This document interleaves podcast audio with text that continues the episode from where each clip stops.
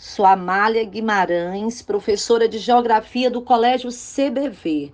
Vamos trabalhar a questão de número 49, que estabelece uma rica relação entre economia, crescimento econômico pós Segunda Grande Guerra e a temática ambiental. Então, nessa questão, nós temos cinco frases, como é bem recorrente, bem do perfil da UPE, para analisarmos. Vamos analisar a primeira frase que diz: o progresso econômico ocorreu de forma lenta na maior parte da história, mas adquiriu uma dimensão exponencial nas últimas sete décadas com a aceleração das atividades antrópicas no pós-guerra. Então, a primeira frase está muito bem construída.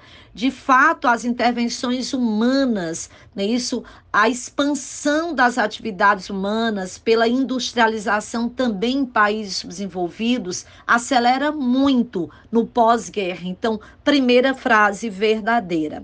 Segunda frase a ciência já estabeleceu de forma indiscutível que várias fronteiras ecológicas globais estão sendo ultrapassadas.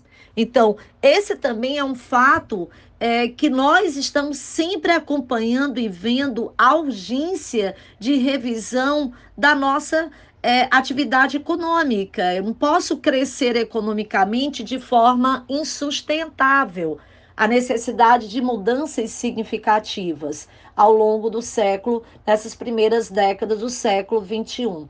Então, todas as alternativas, elas dialogam entre si nessa temática de uma necessidade de uma tomada de consciência, de sermos consumidores conscientes aí e de a trabalharmos mais a questão do conservacionismo. Então, gabarito é todas as frases muito bem construídas.